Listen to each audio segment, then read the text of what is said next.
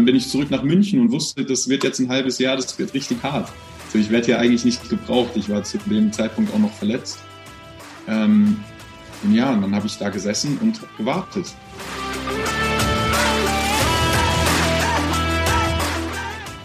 Herzlich willkommen zum Mental Performance Podcast, deinem Podcast für Mindset und Mentaltraining. Mein Name ist Patrick Thiele und als Mentaltrainer helfe ich Profisportlern dabei, die bestmöglichen Ergebnisse zu erzielen, ohne dabei an ihren mentalen Blockaden zu scheitern. Getreu dem Motto Making the Best Even Better bekommst du hier im Podcast jede Woche mentale Erfolgsstrategien für deine Top-Performance. Let's go!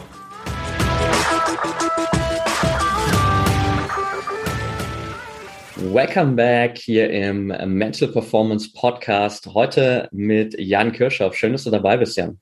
Ja, danke Patrick für die Einladung. Ich freue mich dabei zu sein. Sehr, sehr gern. Ich äh, freue mich echt auf unser Gespräch. Wir haben uns vor ein paar Wochen oder mittlerweile fast schon Monaten ja schon mal ein bisschen ausgetauscht, haben da über äh, viele Erfahrungen aus deiner aktiven Karriere auch gesprochen, über vieles, was du vielleicht jetzt auch in deine neuen Aufgaben mit einfließen lässt. Und von daher haben wir da, glaube ich, extrem viel Gesprächsstoff. Ich würde aber trotzdem erstmal einsteigen mit meinen ja, drei Standardfragen, die ich jedem meiner Interviewgäste immer stelle. Äh, ich nenne das gern dreimal 30. Das heißt, ich stelle dir drei Fragen und du hast jeweils 30 Sekunden Zeit zu antworten. Bist du ready? Ich bin ready, ja. Okay.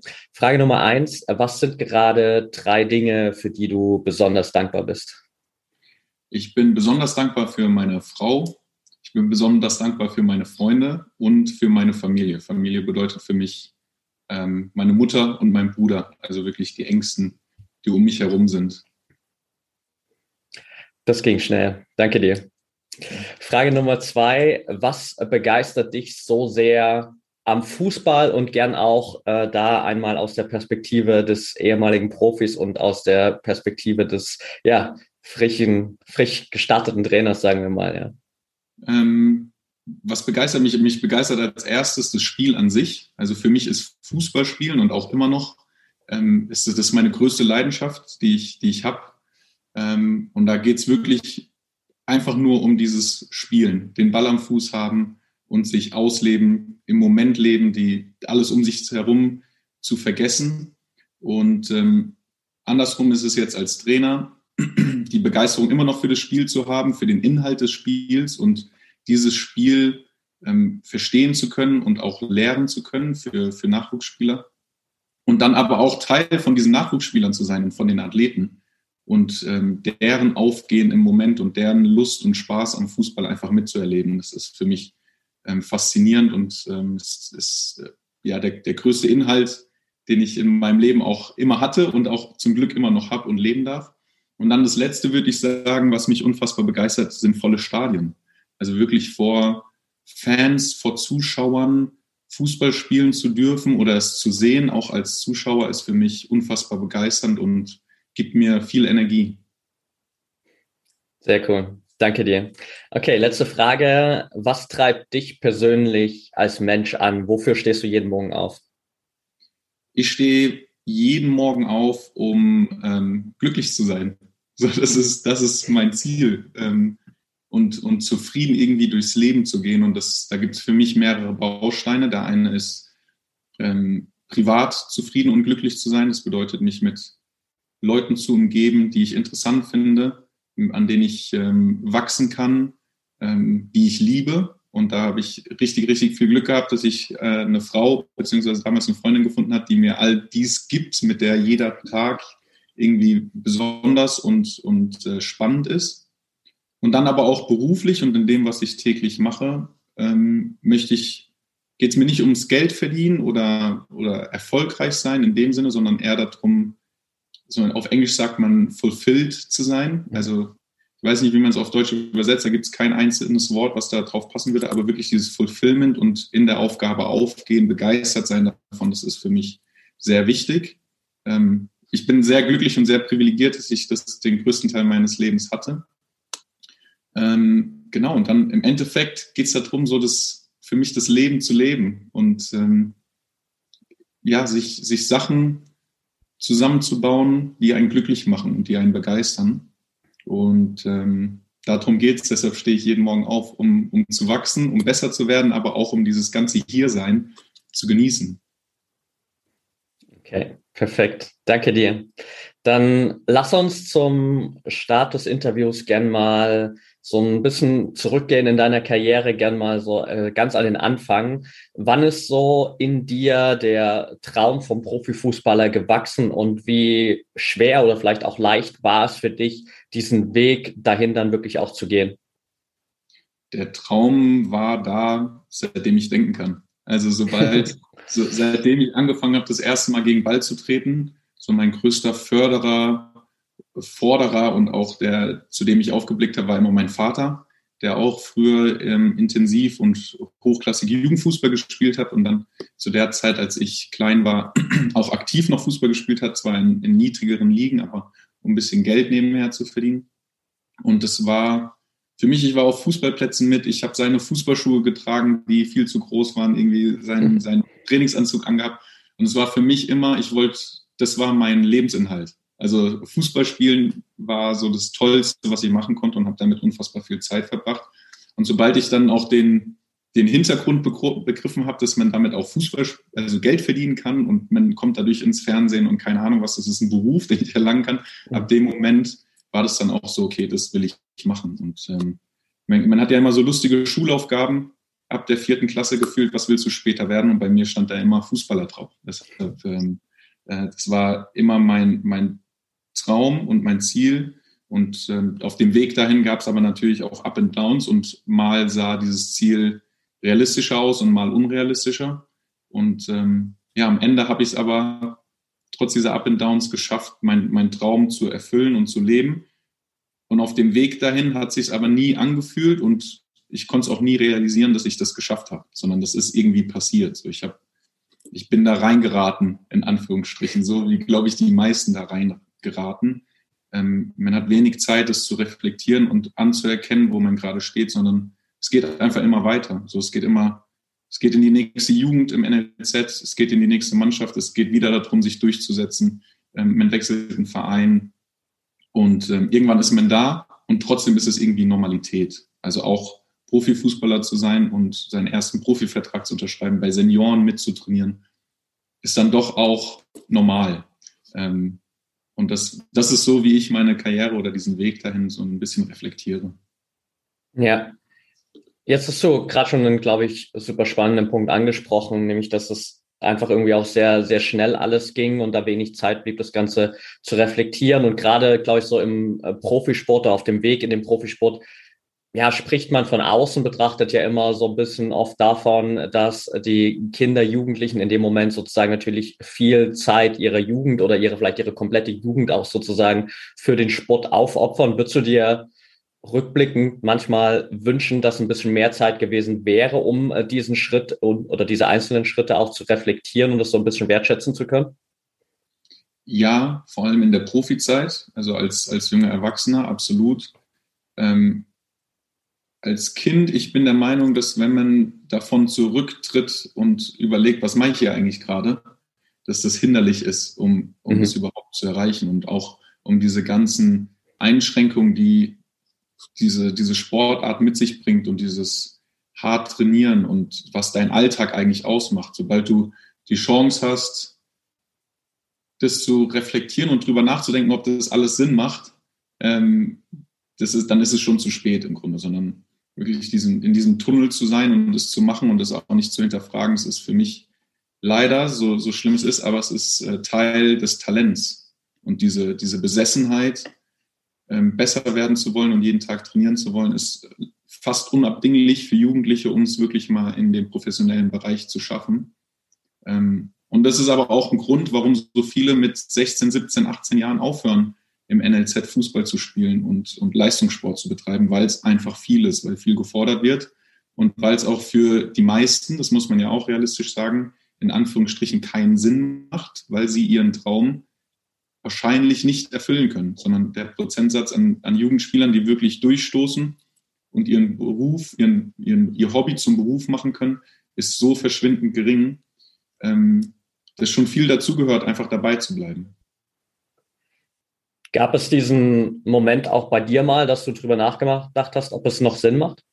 Ja, mehrfach. Ich war in der Jugendzeit auch schon ähm, oft und regelmäßig verletzt. Ähm, ich hatte echt lange Au äh, Ausfallzeiten. Ich hatte so ein, so ein typisches Wachstumssyndrom am Knie.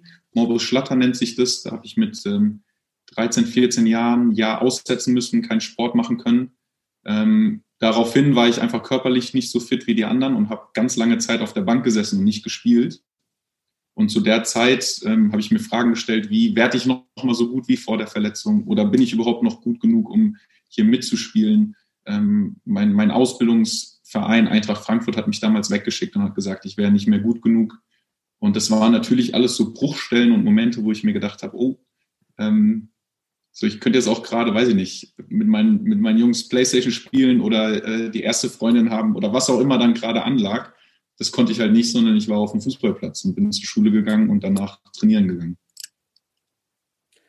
Ja, super spannende Geschichte, glaube ich, das einfach mal so von, von innen zu sehen. Und man sieht, glaube ich, auch so ein bisschen so die, ja, sag mal, Härte des, des Profisports, wie du gerade gesagt hast. So der Ausbildungsverein schickt dich dann weg und sagt, hey, sorry, du bist nicht mehr gut genug. Und ich weiß aus meiner eigenen Story so ein bisschen, wie sich das anfühlt, weil ich das mit 14, 15 auch hatte, so als ich damals im, äh, im NLZ gescheitert bin oder an der Aufnahme ins NLZ gescheitert bin und mir dann auch gesagt wurde, so, nee, sorry, du äh, zwischen 6 und 14 so ungefähr hast du so viele Dinge verpasst, das können wir jetzt nicht mehr nachholen, du bist einfach nicht mehr gut genug und äh, wirst das wahrscheinlich auch nicht mehr aufholen. Was hat es in dem Moment mit dir gemacht, beziehungsweise wie hast du es geschafft, dann trotzdem wieder auch diesen Schalter umzulegen und trotzdem an diesem Traum vom Profifußballer festzuhalten?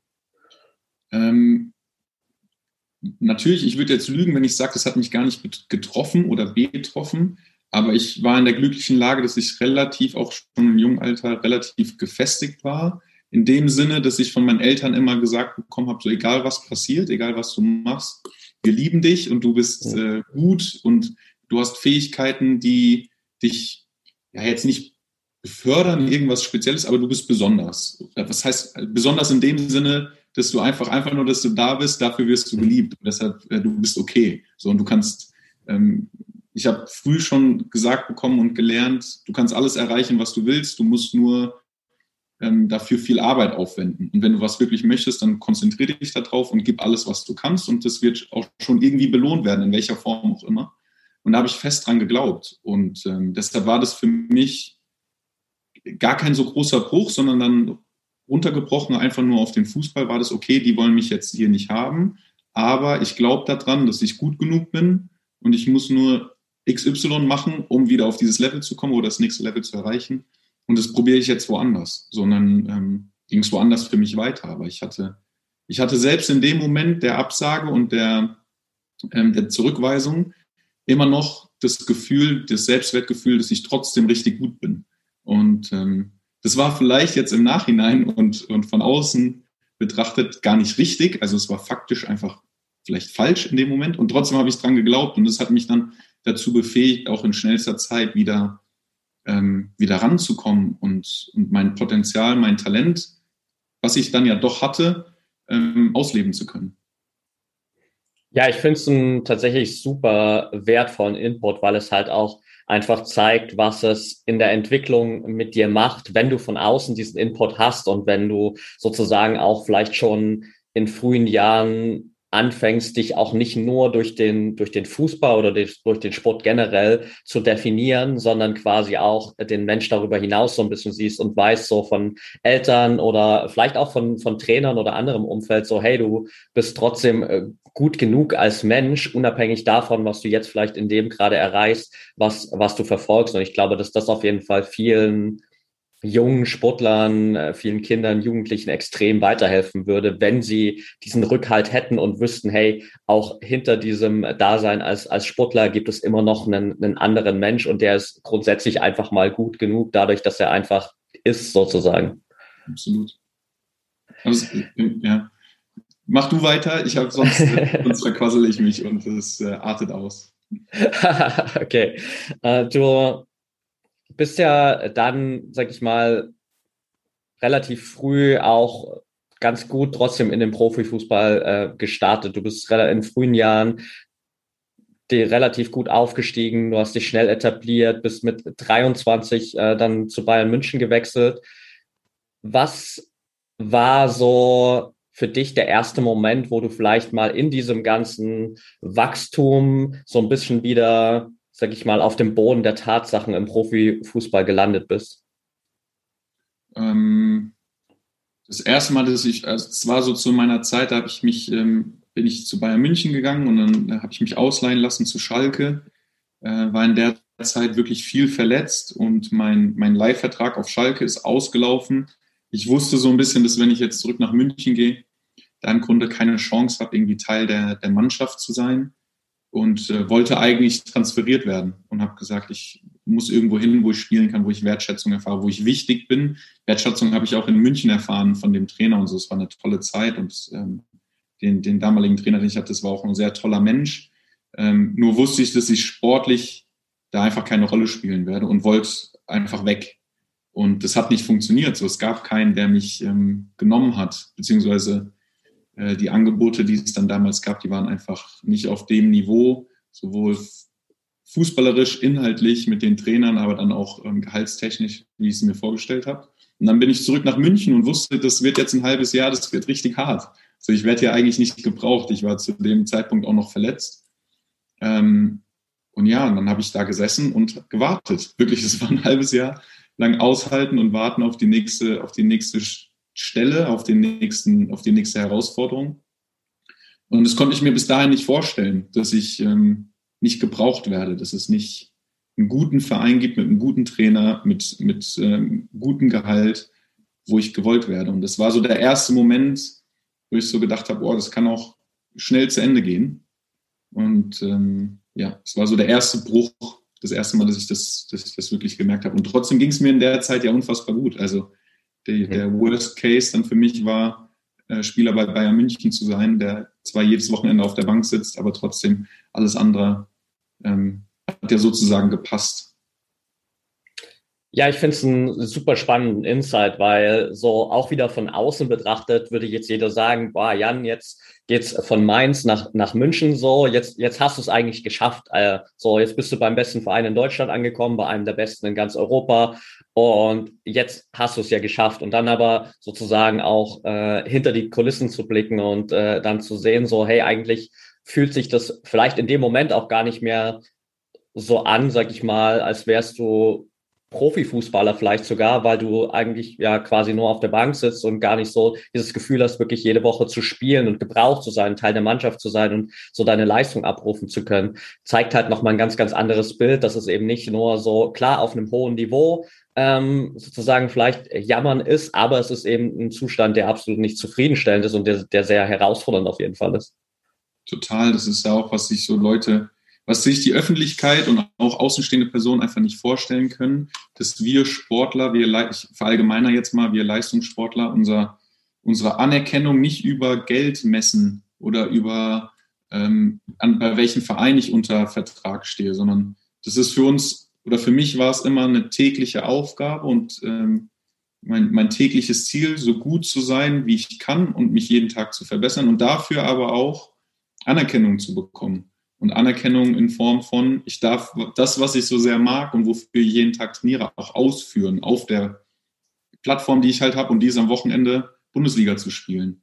Und wenn du das nicht mehr kannst, wenn du die Anerkennung nicht mehr bekommst für dein tägliches Tun, dann ähm, ist es schwer zu akzeptieren. Das ist richtig, also äh, ich war jetzt nie in der, in der Situation, dass ich wirklich depressiv war, aber es gibt so, wir, wir sprechen dann von der Sportlerdepression.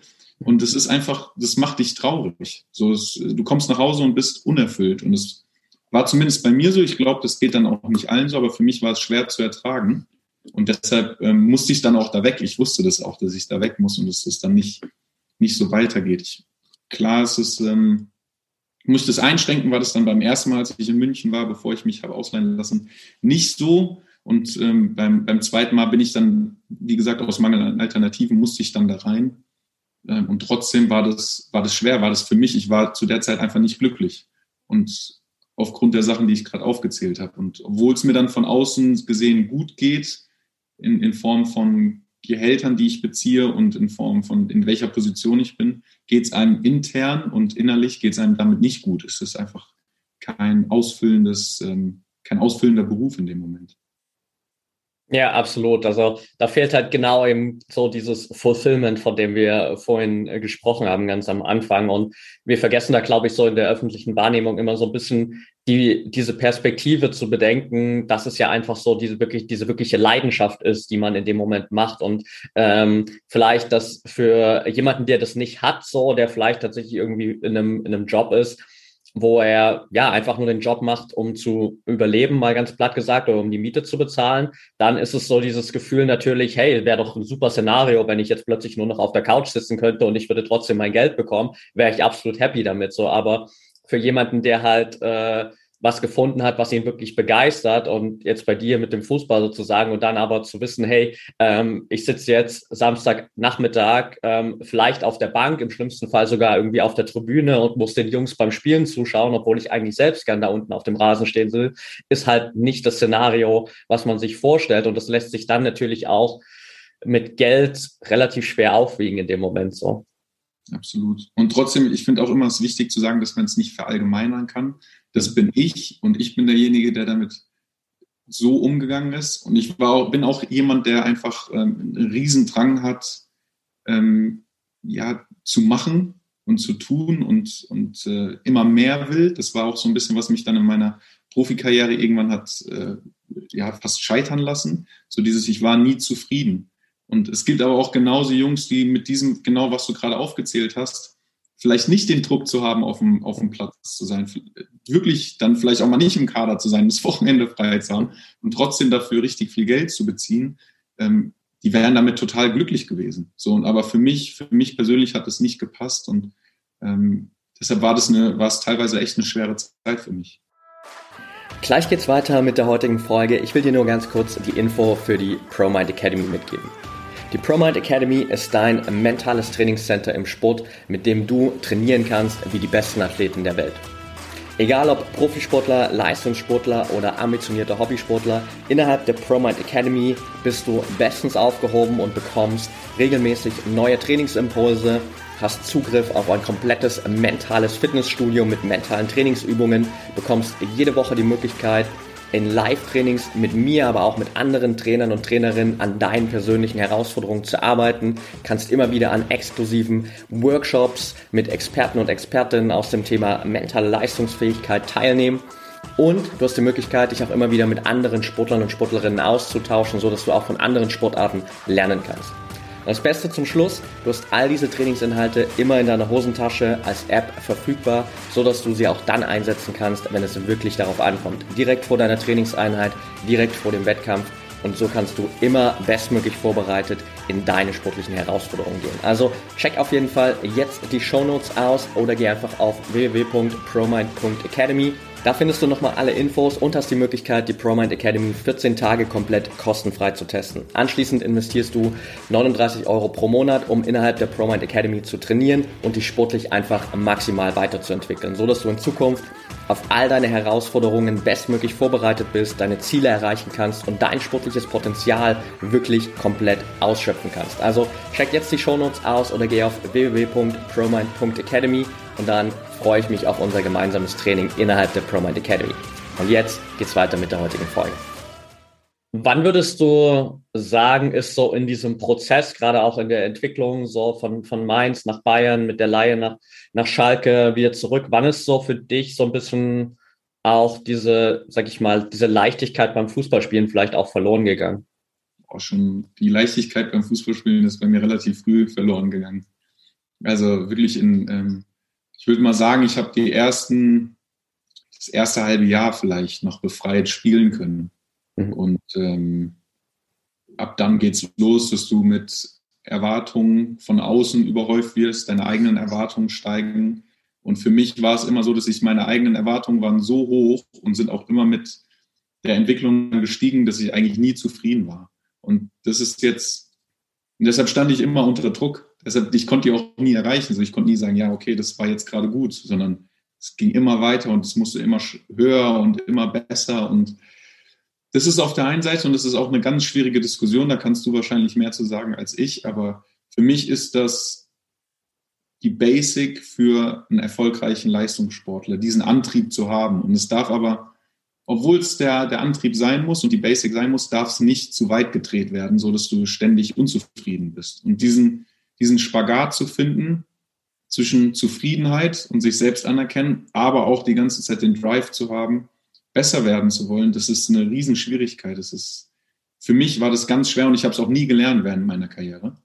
Ähm, aber ich sehe es jetzt gerade bei unseren, bei meinen Nachwuchskickern, die ich betreue, ähm, dass es einfach Kids gibt, die diese Besessenheit haben. Und Dirk Nowitzki hat da mal einen tollen Satz zu gesagt, so Motivation reicht nicht.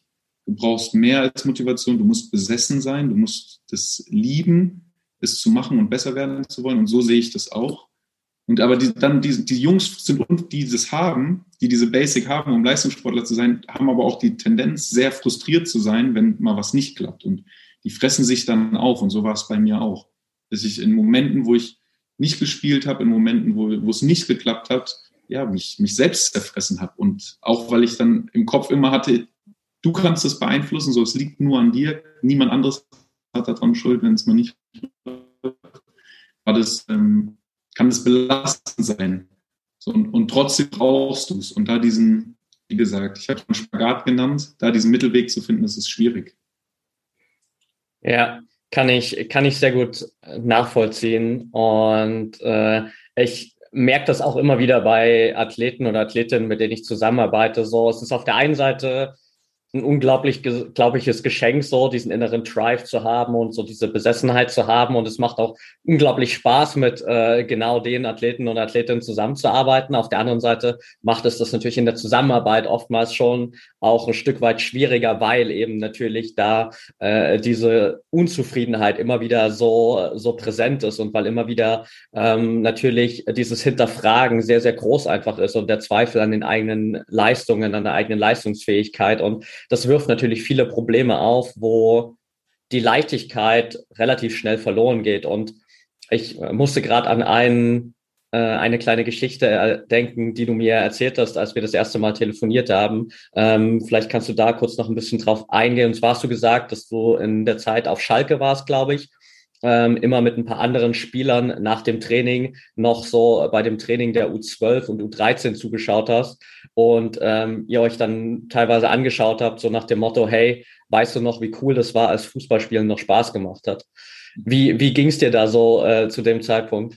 Ja, ja, schlimm genug, dass wir sowas sagen und dass wir sowas äh, erleben. Jetzt rückblickend, aber zu dem Zeitpunkt hast du die, haben wir die Kids gesehen, haben wir die Kids spielen sehen und du hast einfach gesehen, dass sie in diesem Moment aufgehen, dass sie einfach nur spielen.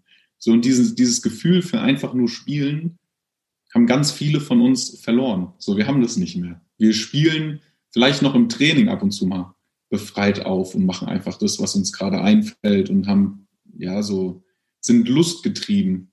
Und, und äh, im Stadion ist man oft angstgetrieben. Und das ist natürlich, es ist nicht leistungsfördernd. Und ähm, das ist aber auch, und da muss ich auch wieder einschränken, so, das ist Aufgabe dieses Jobs. Und nur ganz wenige sind in der Lage, damit auch umzugehen. Also ich habe ganz viele sehr talentierte Fußballer gesehen, die es bis im Profibereich geschafft haben. Und die sind das erste Mal in dieses Stadion gelaufen mit äh, mindestens 30.000 Zuschauern, die deinen Fehlpass entweder auspfeifen, weil es deine eigenen Fans sind, oder beklatschen, weil es die gegnerischen sind und die, die diesen Druck nicht standgehalten haben, die auch dem Druck im täglichen Training ständig bewertet zu werden und sich durchsetzen zu müssen, nicht standgehalten haben. Und deshalb ist es so ein zweischneidiges Schwert. Ich habe mir jetzt im Nachhinein, hätte ich mir gewünscht, dass ich jemanden wie dich hätte, mit dem ich äh, ein Gespräch hätte führen können, der mir gesagt hätte, ähm, Jan, mach das so und so und schau mal, ob dir das hilft. So, aber zu unserer Zeit, in der ich Profi war, musste man da eigene Mechanismen finden, wie man damit klarkommt. Und die Situation wird sich nicht ändern. Die Situation ist da und man muss überleben, in Anführungsstrichen. Ähm, und dafür brauchst du ähm, Mechanismen. Und äh, die entwickeln sich dann oder entwickeln sich nicht. Bei mir zum Glück, ich bin damit irgendwie klargekommen und habe damit gelebt, auch wenn es nicht teilweise nicht angenehm war, aber es hat ja funktioniert. Und ähm, deshalb konnte ich äh, Teil von diesem, von diesem Profibusiness sein. Nimm uns da vielleicht mal ganz kurz so ein bisschen mit, wenn es da zumindest vielleicht so den einen oder anderen äh, Punkt gibt, den du teilen kannst. Also Beispiel, äh, gerade auch in der Zeit aus München, äh, du, du läufst da aufs Spielfeld, da sitzen 70.000 auf den Rängen. Ähm, du weißt genau auch gerade noch dazu so, hey, ähm, vielleicht oft auch nur als, als Einwechsler sozusagen vielleicht reingekommen, so ich muss mich jetzt wirklich beweisen, so damit ich irgendwann hier die Startelf komme. Wie bist du mit dem ganzen Druck umgegangen? Ich muss ehrlich sagen, in München in meinem ersten halben Jahr ging es mir, ging's mir echt gut mit dem, mit dem Druck, einfach aus dem Sinne, weil ich, oder unter dem Gesichtspunkt, dass ich wusste, dass wir besser sind. Ich wusste, wir gewinnen. Äh, der Fußball, den wir da gespielt haben, hat unfassbar Spaß gemacht und es war alles sehr einfach, in diesem Team zu spielen. Meine Leistungsfähigkeit zu dem Zeitpunkt, ich war nicht verletzt, so, es hat alles funktioniert. So ins Stadion zu kommen, da ging es eigentlich nur darum, das zu machen, was du konntest. Und das wird, und du wusstest, du hatte, ich hatte eine unfassbare, oder wir als Team hatten eine unfassbare Sicherheit, dass das auch ein positives Ergebnis sich ummünzen und auszahlen wird. Deshalb war das eigentlich ja schon fast druckfreies Spielen. Und ähm, äh, das war eigentlich total okay. Ich hatte ein Erlebnis in München, wo ich mein erstes Champions League-Spiel gemacht habe und ähm, wurde, weil Mitspieler, ich weiß nicht mehr genau wer, früh im Spiel Probleme hatte, muskuläre Probleme, wurde ich schon nach 26 Minuten zum Aufwärmen geschickt. Und wäre dann der erste Wechselspieler gewesen. Es war Vorrunde gegen Manchester City. Und ich bin dann los, habe mir die Sachen, und normalerweise beim Warmmachen, das kennen die meisten ja wahrscheinlich, so die Fußballer, die sich am Rand warm machen, machen das so, so Larifari, ne? Und du machst so ein bisschen Stretch und keine Ahnung, guckst halt, dass du da deine, deine Zeit unterbrichst. Und ich war unfassbar nervös. So, ich war das erste Mal seit vielleicht sechs, sieben Jahren, die ich dann schon ja auch so im Profibereich äh, verbracht habe. Das letzte Mal, dass ich so nervös war, war vor meinem, vor meinem ersten Spiel, das ich von Anfang an gemacht habe. Und es lag damals, ja, sechs Jahre zurück.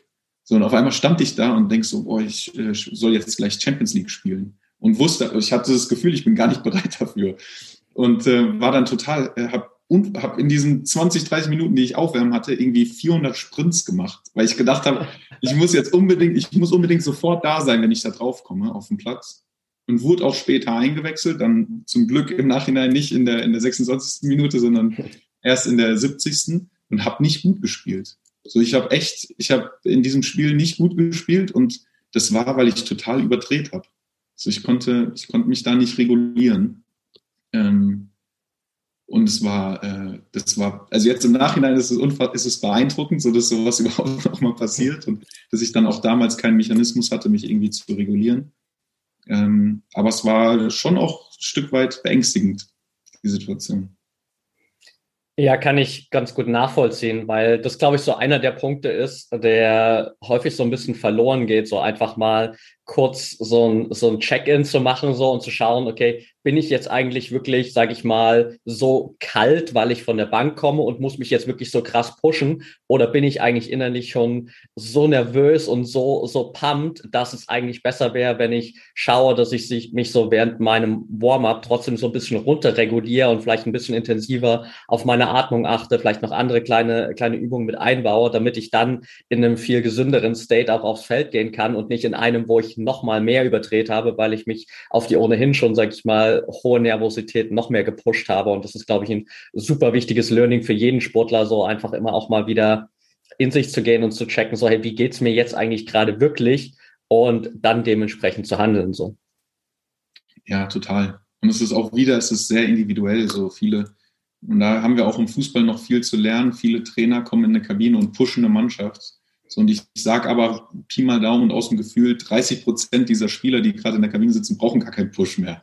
Sondern dem müsstest du eigentlich sagen, hey Jungs, beruhigt euch, es ist alles gut, ihr seid ja aus dem Grund und ihr gehört ja auch hin und äh, chillt, es wird schon gut werden. Ähm, ja, und da muss aber jeder für sich, dass jeder Sportler, jeder Trainer auch gefordert, halt für jeden Spieler den richtigen Zugang zu finden und ihm auch zu ermöglichen, sich selbst kennenzulernen. Das wird, ähm, wird oft vernachlässigt, sondern wie gesagt, wie ich es gerade gesagt habe, so, wir sind uns ein bisschen selbst überlassen und unsere Mechanismen, wie wir mit dem ganzen Druck und diesen Einwirkungen von außen klarkommen, ähm, müssen, müssen wir selbst erkunden, erfahren, leider erfahren und ähm, ja, einen Weg finden, damit klarzukommen. Definitiv. So ein ganz großer Faktor in deiner History sozusagen als Spieler war natürlich auch Verletzungen. Und ich glaube, wenn wenn es die nicht gegeben hätte, würden wir wahrscheinlich jetzt hier heute über eine ganz andere äh, Karriere sprechen. Wie schwer war es für dich, mit diesen ständigen Rückschlägen immer wieder umzugehen und immer wieder trotzdem so den, den Kopf hochzunehmen und nochmal Anlauf zu nehmen und nochmal Anlauf zu nehmen und da immer wieder auch wirklich so diesen Drive zu behalten und nicht irgendwann zu sagen, okay, ich habe keinen Bock mehr darauf, that's it jetzt. Ähm, am Anfang war es gar kein Problem. So für mich waren immer Verletzungen, meine erste schwere Verletzung war ein Achillessehnenriss, den hatte ich mit 19, 18, da habe ich schon zum Profikader gehört, war aber noch A-Jugendspieler ähm, und bin dann in meine erste Profisaison als Verletzter gegangen. So und für mich war aber dieses Jahr ähm, Achillessehne auskurieren, ich hatte dann eine OP und, und Reha machen war eine Riesenchance. Ich war als A-Jugendlicher, habe schon äh, bei den Profis dann auch Einsätze bekommen und war bei denen dabei. Da war ich, wie jetzt heute auch, 1,95 Meter groß und habe ähm, 78 Kilo gewogen. Und das ist natürlich für, für einen Defensivspieler, Innenverteidiger, Sechser, ist es nicht ganz so ideal. Lass es, lass es 83 Kilo gewesen sein. Und für mich war dann klar, okay, ich hau jetzt in diese Reha alles rein, was ich habe. Und ich habe selten so hart trainiert wie in diesem Jahr. Ich habe wirklich zwei, dreimal am Tag war ich im Gym, war ich bei der Reha und habe Gas gegeben und kam raus mit 96 Kilo. So, und diese 96 war natürlich, dann habe ich nochmal zwei, drei verloren, als ich wieder im Spielbetrieb war. Aber das hat mir überhaupt ermöglicht, Profifußball zu spielen dieses Jahr. Weil ich einfach körperlich zugelegt habe, ich habe äh, Bewegungsabläufe kennengelernt. Ich war das erste Mal mit einem guten Trainer im Gym und habe ähm, ja, Squat-Techniken und Deadlift-Techniken und so weiter gelernt. Ich habe mein, mein, der, der größte Antriebsmuskel, mein Gluteus, der Po, ist gewachsen und ich wurde schneller und ähm, das hat mir unfassbar geholfen. Deshalb, das war so ein, so ein Moment, wo ich gelernt habe, okay, selbst wenn du richtig einen von Latz bekommst und alles ist gerade scheiße, es ist aber auch eine Chance, um stärker zurückzukommen. Und das habe ich dann eine ganz lange Zeit so durch meine Karriere ziehen können. Ich hatte nie Angst vor Verletzungen. Ich habe immer das Gefühl gehabt, okay, das gibt mir jetzt gerade einen Break um an gewissen Sachen zu arbeiten, um stärker zu werden. Ich habe dadurch gelernt, dass Zusatztraining und, und ins Gym gehen unfassbar wichtig ist, um, um gesund zu sein, um, um leistungsfähig zu sein. Und das ist dann aber auch irgendwann, als es dann nicht mehr funktioniert hat, ist es auch ins Gegenteil, wie du es gerade gesagt hast, umgeschlagen, wo ich äh, einfach keine Lust mehr hatte. So, da hatte ich einfach, ich hatte keinen Bock mehr, extra Schichten zu machen. Ich hatte keinen Bock mehr, ähm, aus mich aus Verletzungen zurückzukämpfen. Hatte keine Lust mehr, die ganze Zeit alleine zu trainieren, anstatt mit der Mannschaft.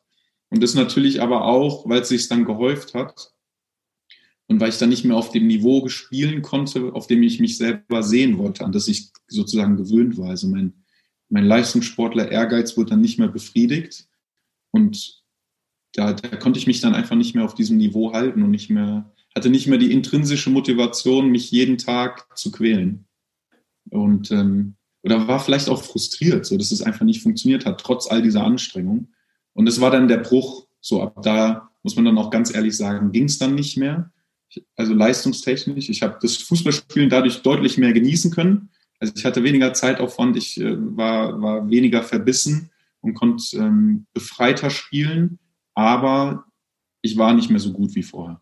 Und das waren dann meine letzten meine letzten drei Jahre, die ich dann so verbracht habe, oder ich sag mal die letzten zwei. Und das war auch okay. So, ich habe, ähm, es war in Ordnung, aber es war nicht mehr das, was ich wollte. Und deshalb kam auch dieser Schritt und die Entscheidung, ähm, weg vom Fußball zu kommen und weg von diesem Beruf zu kommen, vom Leistungssport und was Neues zu beginnen, weil ich von dem Neuen einfach deutlich ähm, ja, befriedigter bin und, und faszinierter als von dem Alten.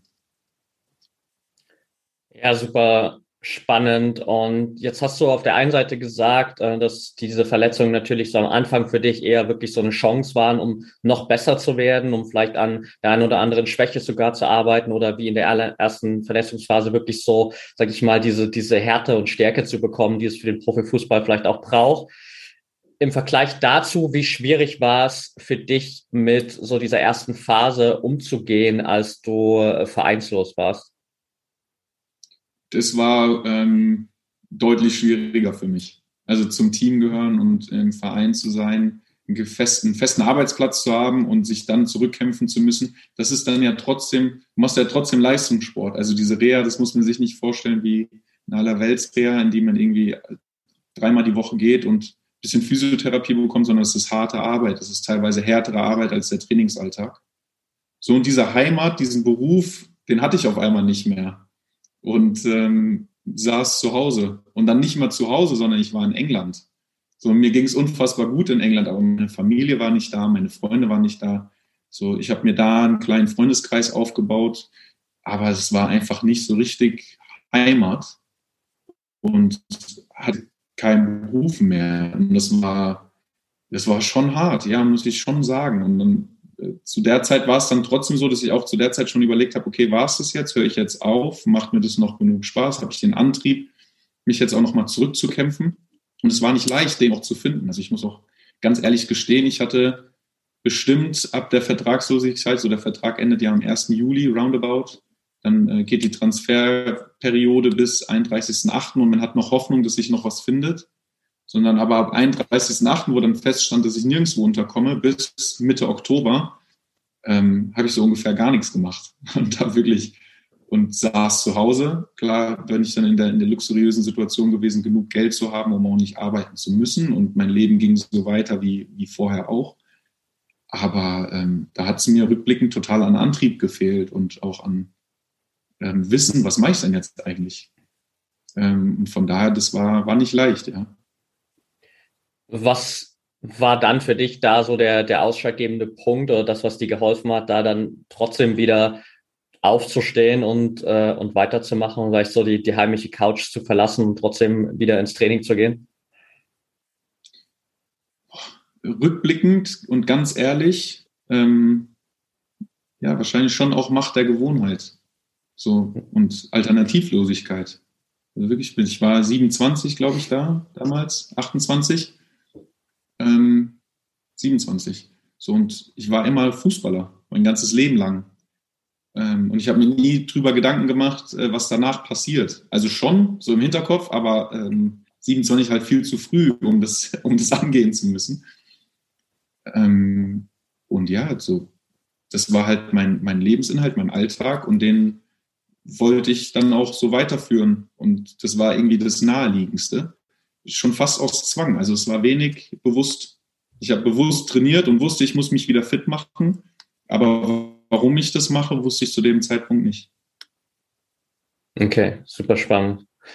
In, inwiefern hast du so zu der Zeit oder generell auch dann so in den letzten Jahren deiner Karriere so diese äußere Meinung über deine Entwicklung mitbekommen, beziehungsweise überhaupt an dich rangelassen, weil ich äh, denke, es gibt sicherlich so diesen ein oder anderen, zum Beispiel Journalisten oder äh, Reporter, der vielleicht so über deinen Weg berichtet hat und für viele das im Außen natürlich betrachtet vielleicht eher so, so ein Abstieg war. Jetzt geht er von Bayern weg, jetzt geht er nach England, dann ist er vereinslos, dann äh, bist du in Magdeburg, dann bist du am Ende in Uerdingen, so weit entfernt von dem Anspruch, den du vielleicht früher mal an dich hattest.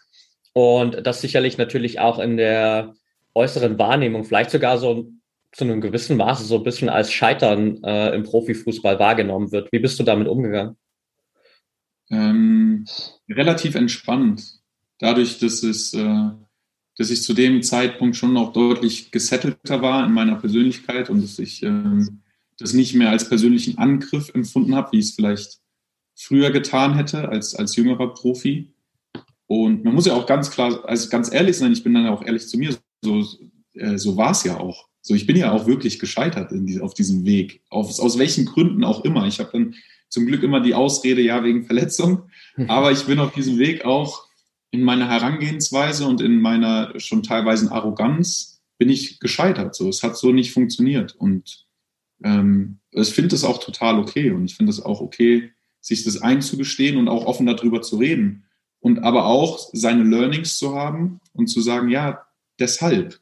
Und ähm, deshalb, ich habe da eigentlich gar kein Problem mit und habe auch ähm, gelernt und empfinde das so, dass dadurch inter interessante Gespräche entstehen, dass, es, ähm, dass das auch in der Öffentlichkeit so wahrgenommen wird, dass man sagt, ja, okay, da hat irgendwas nicht funktioniert, aber es ist doch gar nicht so schlimm. So, es kann halt nicht immer funktionieren. Und erzähl uns doch mal davon, warum es nicht funktioniert hat und wie es dann hoffentlich andere besser machen können.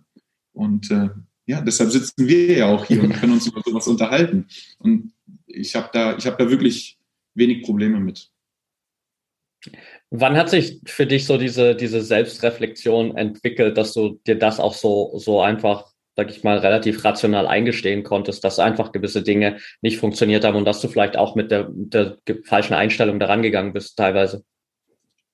Ähm, schon jetzt erst in den letzten ein, zwei Jahren. So, wo ich dann auch, wo ich, wie, wie du gesagt hast, dann in Magdeburg habe ich wirklich nochmal mit allem, was ich hatte, versucht, auch nochmal versucht, zurück in die Bundesliga zu kommen und mich über gute Leistungen zu empfehlen. Als es dann nicht geklappt hat, war so ein bisschen der Cut für mich. Okay, ich gehe jetzt runter in die dritte Liga und das ist jetzt wirklich, das ist jetzt ein Beruf.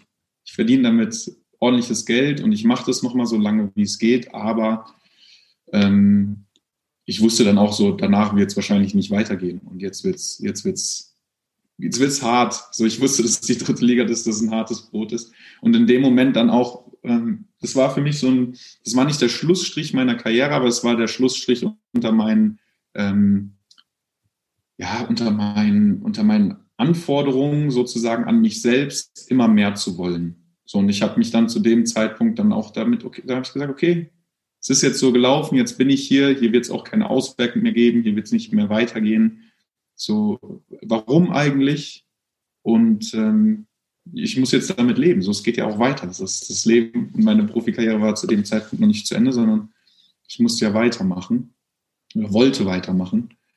Und in dem Moment hatte ich dann die Möglichkeit, dann war ich distanziert genug von diesem ganzen Profi-Dasein, von diesem ganzen ähm, Alltag, dass ich es auch reflektieren konnte und, und sagen konnte, okay, das hätte ich vielleicht anders machen sollen, müssen. Und ähm, daraus entstand dann auch die Motivation, Trainer zu werden und, und Jugendlichen und auch dann hoffentlich später Erwachsenen ähm, so ein bisschen zu sagen und aus meinen eigenen Erfahrungen zu erzählen, versucht es mal so und so oder hol dir da und da Hilfe, um es halt besser zu machen, als ich selbst getan habe. Ja, definitiv. Also ich glaube, gerade so in der Position, dass du ja jetzt auch als, als Co-Trainer der U15 da beim VfB Stuttgart äh, wirklich mit genau den Jugendlichen oder teilweise auch vielleicht noch fast Kindern zusammenarbeiten darfst, die so am Anfang ihres Weges stehen und äh, du das alles durchgemacht hast mit vielen Ups und Downs, ist natürlich ein unglaubliches Geschenk eigentlich, sage ich mal, für diejenigen, die du jetzt trainierst, weil du so viel weitergeben kannst und weil du vielleicht auf vielen Ebenen auch gemerkt hast, wie es nicht funktioniert und äh, jetzt genau auch weitergeben kannst, was man vielleicht besser machen kann aus deiner Perspektive. Und wenn wir schon mal bei dem, bei dem Thema besser machen sozusagen sind, ähm, was ist so deiner Meinung nach das, was ich vielleicht erstmal, bevor wir vielleicht noch ein bisschen mehr über so deine, deine Intention als Trainer sprechen, das, was ich ändern müsste, im Profifußball, um so vielleicht ein bisschen ein Stück weit diese Herausforderungen rauszunehmen oder leichter zu machen, die du selbst erlebt, erlebt hast und vielleicht vielen Spielern auch so im Profifußball selbst diese Leichtigkeit wiederzugeben? Für mich brauchst du im Profifußball mehr Empathie. Also damit, damit startet es so. Man darf nicht äh, jede, jeden, jeden Fakt als gegeben hinnehmen und sagen, das sind die Umstände, mit denen müsst ihr klarkommen, sondern man muss die Umstände erkennen und man muss äh, Leuten helfen wollen. Und man muss auch verstehen wollen, warum sich jemand so fühlt und nicht mit der Brechstange sagen, das ist jetzt so und komm damit klar, sondern erkennen und auch erkennen wollen, warum jemand Probleme hat und warum jemand gerade struggelt und dann aber auch die Intention und den Willen haben, ihm zu helfen. Und ähm, das habe ich in meiner Karriere ganz selten erlebt und erkannt. Ähm, und da würde ich und hoffe ich, dass ich anders sein kann und dass ich aber auch ein Support-Netzwerk Net Network für, für meine Spieler dann geben kann und bereitstellen kann, dass es ihnen besser geht, als es mir teilweise ergangen ist. Ähm, und da, da braucht es einfach mentale Arbeit. Da braucht es Leute, die ein Gespür dafür haben, die das auch von außen beobachten können, einschreiten können, regulierend einschreiten können. Und die Jungs, diese Profisportler, brauchen, wir haben vorhin schon drüber gesprochen, so Coping Mechanisms. Es ist für mich unabdingbar, dass ein, dass ein Jugendlicher und auch ein Erwachsener, ein junger Erwachsener, wir sind ja eigentlich auch noch Kids mit, mit Anfang 20, die äh, dann vielleicht viel Geld verdienen und vor, vor Leuten performen müssen. Ähm, aber die Persönlichkeitsentwicklung ist noch nicht beendet zu dem Zeitpunkt. Und da wäre es toll, wenn es, die Möglichkeit gäbe, nicht für alle, es kommt, es haben ja auch nicht alle damit Probleme, aber für diejenigen, die Probleme haben, wenn es die Möglichkeit gäbe, zu sich selbst zu finden und einfach in seinem Sein, in seinem Selbstsein ruhiger zu werden und, und zu wissen, so, wo wir auch vorhin drüber gesprochen haben, ich bin okay. Und hier ist jemand da, der schätzt mich wert, weil er mich wertschätzt und ich habe was Besonderes, deshalb bin ich hier. Und ähm, ja, so, so gesettelter zu sein, ruhiger zu sein in diesem ganzen stressvollen ähm, Alltag. Und das dann aber auch, und da fängt es für mich an, dass da ein Trainer ist, der darauf Wert gibt, der das erkennt und der das auch ähm, wertschätzt, dass, dass Jungs einfach auch in ihrer Persönlichkeit weiterentwickelt werden und sich auch wohlfühlen, einfach in diesem, in diesem belastenden Profisport. Ja, definitiv sehr guter Punkt. Und ich glaube, dass das halt auch so genau die Faktoren sind, die sich am Ende halt auch kontrollieren lassen, so dass man von innen heraus wirklich den Spielern einfach auch ein anderes Fundament mitgibt, weil von außen wird sich so viel nicht ändern, so diese äußeren Erwartungen, das zu verändern oder auch jetzt ganz banal gesagt, das Verhalten der Fans ändern zu wollen in den Stadien, so, das wird nicht passieren, da, da müssen wir auch, auch ehrlich sein. Ich habe auch gerade mal so für mich reflektiert ähm, und überlegt, so, ähm, jetzt aus mentaler Perspektive, ich stand gerade so 18 bis 22 irgendwie gefühlt bei jedem Heimspiel von Dynamo Dresden im, im Fanblog. Und wenn ich jetzt so reflektiere, hat man da auch einfach so völlig intuitiv natürlich jeden gegnerischen Spieler ausgepfiffen, man hat jede, jeden Fehler des Gegners beklatscht. Ähm, und wenn es mal selbst einen Spieler von der eigenen Mannschaft gab, der irgendwie über Wochen nicht performt hat, dann hat man angefangen, den auszupfeifen, ohne sich darüber Gedanken zu machen, hey, was macht das eigentlich mit diesem Menschen so. Und das äh, ist halt so einfach dieser ja, sage ich mal, dieser Standard im Außen und äh, wenn es da halt von innen nicht was gibt, wo man dann irgendwie aufgefangen wird, wo man dann trotzdem weiß, hey, ich kann damit umgehen und ich weiß, wie ich das handeln kann, wird es einfach verdammt schwer. Ja. Total, total. Ja. Und trotzdem, wir sind wieder das genau, was du gesagt hast, das Anforderung dieses Berufs. Und da, die einzige Möglichkeit, die du hast, du kannst den, den Einfluss von außen und auch diesen Druck im Leistungssport, den es ja einfach gibt, dadurch, dass du performen willst, das kommt ja aus dir selbst heraus, der wird sich nie ändern. Und es ist, deshalb brauchst du, wie gesagt, du musst an dir selbst arbeiten, um mit diesem ganzen Stress klarzukommen und nicht andersrum. Wie du gesagt hast, wir werden die Einflüsse von außen, die werden eher mehr als weniger. Definitiv. Was ist so das, was du jetzt wirklich auch den jungen Spielern, Spielerinnen, mit denen du zusammenarbeitest, mitgeben willst in den frühen Jahren ihrer Karriere? Oh, Ganz vieles. Also ähm, da ist wahrscheinlich nicht genug Platz hier in dem Podcast. Klar geht es am Anfang und ich bin, ich bin Trainer. Ich bin nicht äh, der Mentaltrainer der Jungs, ich bin nicht der Sportpsychologe, sondern ich bin derjenige, der ihnen beibringen soll, wie man Fußball spielt. Und es steht für mich über allem. Also inhaltliches, äh, wie man mit dem Ball umgeht, jetzt ganz banal runtergebrochen, taktische Inhalte. Das ist erstmal die Basic, die ich ihnen mitgeben möchte. Und darüber hinaus vermitteln oder versuchen wir natürlich auch Werte zu vermitteln, die passieren teilweise einfach, indem wir Leistungssport machen und äh, einen Teamsport machen, die hoffentlich wichtig sind im normalen Leben und die die Jungs befähigen, ja, einen guten Schulabschluss zu machen, die die Jungs befähigen, wenn sie irgendwann mal ein Vorstellungsgespräch haben, ordentlich Hallo zu sagen ähm, und, und sich gut selbst vorzustellen und zu präsentieren, selbstbewusst zu sein, ohne dabei in Arroganz zu verfallen, aber zu wissen, was man kann. Und ja, das sind so die, die grundlegenden Sachen, die wir, die wir versuchen zu übernehmen. Und trotzdem ist es einfach unfassbar tiefgreifend und weitgreifend. Und es gibt, wir haben ganz viele Gedanken, wie wir ja, jugendlichen Kindern, auch Erwachsenen helfen können. Und das ähm, beginnt beim Fußballlernen und hört auf bei Persönlichkeitsentwicklung. Und es passiert irgendwie alles gleichzeitig und es ist auch manchmal schwer, dem allem gerecht zu werden. Und wir versuchen es aber jeden Tag so gut wie wir es können zu machen. Jetzt hast du quasi schon fast die perfekte Überleitung zu meiner fast letzten Frage geliefert, ähm, indem du so diese Persönlichkeitsentwicklung angesprochen hast. Und ich habe in einem anderen Interview von dir gelesen, dass du dich vor allem so, was deine eigene Entwicklung in den letzten Jahren angeht, ähm, vor allem von Büchern japanischer Autoren hast inspirieren lassen. Was macht das für dich so besonders, beziehungsweise was hast du daraus äh, gelernt, so für deine eigene Persönlichkeitsentwicklung? Mm, für mich angefangen mit den japanischen Autoren hat es mit Haruka Murakami, heißt er, glaube ich.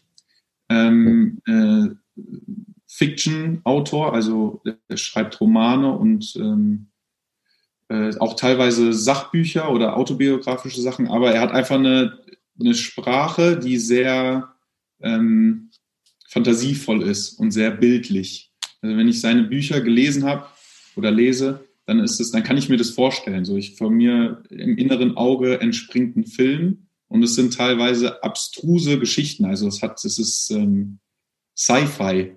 Noch okay. darüber hinaus, es ist unfassbar fantasievoll, es hat nichts mit der Realität zu tun und trotzdem entsteht bei mir vom inneren Auge ein Film. Und deshalb lese ich ihn so gerne. Also ich mag einfach seine, seine Sprachwahl und seine unfassbare Fantasie.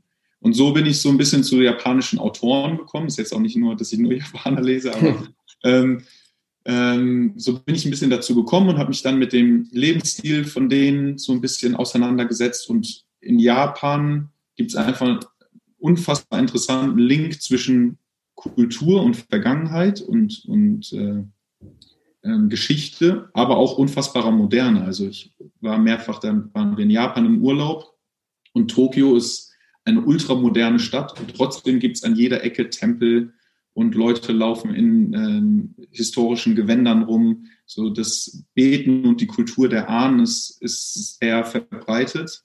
Und in diesen Büchern von japanischen Autoren geht es ganz oft darum, so eine innere Mitte zu finden, eine Ausgeglichenheit. Und auch bei Haruka Murakami hat ein, ähm, Murakami hat ein Buch geschrieben, an was ich denke, wenn ich äh, laufe. Das ist ein ganz, mhm. ganz großer Marathonläufer, hat irgendwie schon äh, mehr als 100 Marathon gelaufen.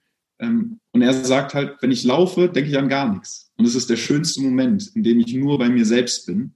Und das hat mich damals unfassbar inspiriert und hat mir, ich habe einfach gemerkt, dass ich das nicht habe. So, ich habe keine Momente, wo ich einfach nur bei mir bin, wo ich sorgenlos bin. Und ähm, wollte dann einfach mehr erfahren. Wie, wie schaffe ich das? Wie fühlt sich das an? Äh, wie komme ich dahin? Und mein erster, mein erster ähm, mein erster Punkt war dann, dass ich auch mal einen Marathon laufen muss. Und das habe ich dann auch wirklich gemacht und das ähm, hat, mir, hat mir einfach unfassbar viel weitergeholfen, um mich so ein bisschen zu beruhigen und diesen Stress aus meinem Leben, den ich einfach lange hatte und der für mich normal war, den zu bändigen und mehr zu mir selbst zu finden, zu, zu mehr Zufriedenheit auch zu finden. Ja, mega gut. Also ich glaube, wir können gerade aus der japanischen Kultur unglaublich viel auch lernen. Ähm, ich musste gerade auch an eine Geschichte denken, die ich von äh, Tobias Beck, ähm, Persönlichkeitstrainer aus Deutschland, sehr, sehr oft gehört habe, weil er ähm, auch mal eine Zeit lang in Japan war und er immer erzählt hat ähm, von dieser japanischen Teekultur und gesagt hat, so, ähm, dass das ja unglaublich wertgeschätzt wird und ähm, dass es in Japan so ist, wenn die Teetasse halt runterfällt, ähm, dann würden wir jetzt so als äh, in unserer Kultur, wir würden die Scherben halt auflesen, wir würden sie wegschmeißen und wir würden eine neue Teetasse kaufen.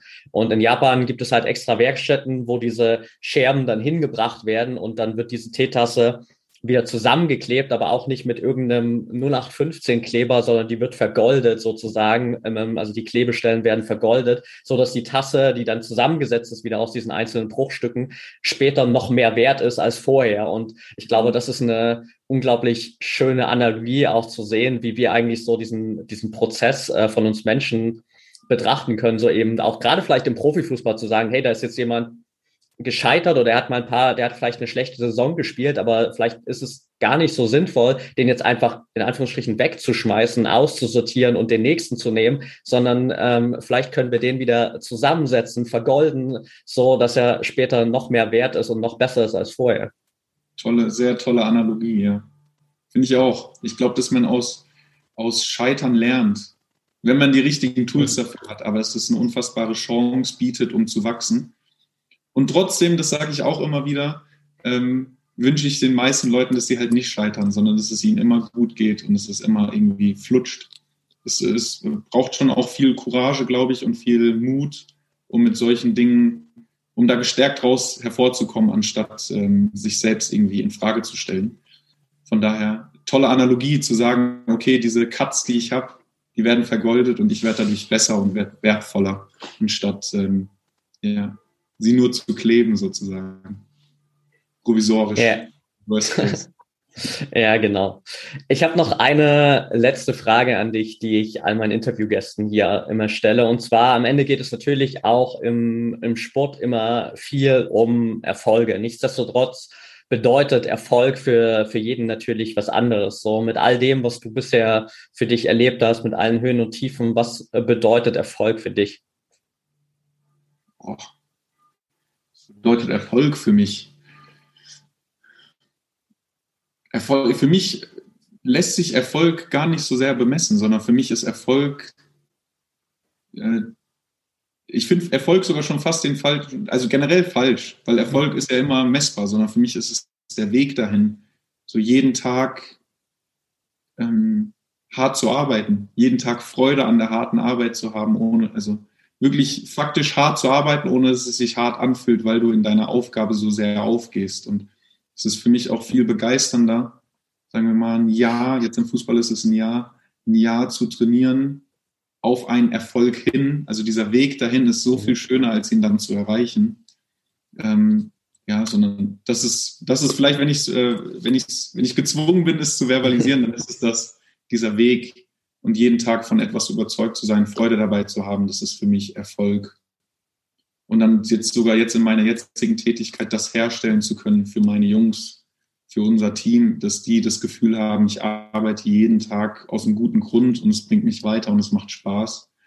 Und dass dieser, dass der Weg dann zu Erfolg führt, so dieses, das Wissen darum, dass alles, was ich gerade mache, wird mir, wird mir etwas geben. Das ist äh, das Tollste, was es gibt für mich. Mega gut. Danke dir. Perfekt, dann sind wir quasi hier fast am Ende angekommen. Für all diejenigen, die ähm, so ein bisschen vielleicht auch äh, Lust haben, deinen Weg als Trainer weiter zu verfolgen, ähm, gibt es äh, Social-Media-Kanäle, beziehungsweise was sind so vielleicht die besten Möglichkeiten, um da auch so ein bisschen mitzubekommen, was du in deiner weiteren Trainerlaufbahn so machst? Och, ich, ähm, man kann bestimmt mal beim VfB Stuttgart vorbeikommen. Wir freuen uns immer alle, wenn da ein, zwei Zuschauer mehr sind als nur die Eltern. Ja. Ähm, generell bin ich so, sind wir ja auch in Kontakt getreten bei LinkedIn ähm, vertreten, versuche da immer mal wieder interessante Insights zu geben und, und Artikel zu posten, mir aber auch Feedback zu holen und für mich selbst interessante neue Themen zu finden. Und generell, ja, einfach Fußball fasziniert zu sein und ähm, zuzuschauen. Und dann hoffe ich, dass ich automatisch durch meine gute Arbeit und durch, mein, durch meinen Weg ähm, dass man dann auch wieder auf mich aufmerksam wird. Aber für jetzt, ähm, ja, einfach für alle Leute, die hier zuhören, bleibt Fußball begeistert und freut euch an dem schönen Spiel und geht ins Stadion und freut euch, wenn wir Freude daran haben, für euch Fußball spielen zu können. Sehr cool. Ja, ich glaube, das war ein ziemlich perfektes Schlusswort und dann bleibt mir eigentlich gar nicht mehr viel übrig, als mich hier erstmal für deine Zeit zu bedanken und vor allem auch für deinen Input zu bedanken. Also ich glaube, es braucht einfach äh, unglaublich viel auch Selbstreflexion und auch ein Stück weit am Ende Mut, so, so offen mit deiner Situation umzugehen, offen vielleicht auch mit Scheitern umzugehen in unserem Leben und das einfach so reflektiert auch zu teilen. Und ich glaube, da war so unglaublich viel hier drin, dass da jeder, der auf seiner eigenen Reise in den Profifußball oder generell auch in den Profisport ist, unglaublich viel mitnehmen kann. Von daher vielen, vielen Dank dir schon mal für all den Input und natürlich alles Gute für, für deinen weiteren Weg als Trainer. Und ich äh, bin sehr gespannt darauf, das verfolgen zu dürfen. Ja, ja vielen Dank. Mach's gut. Mach's gut, Patrick.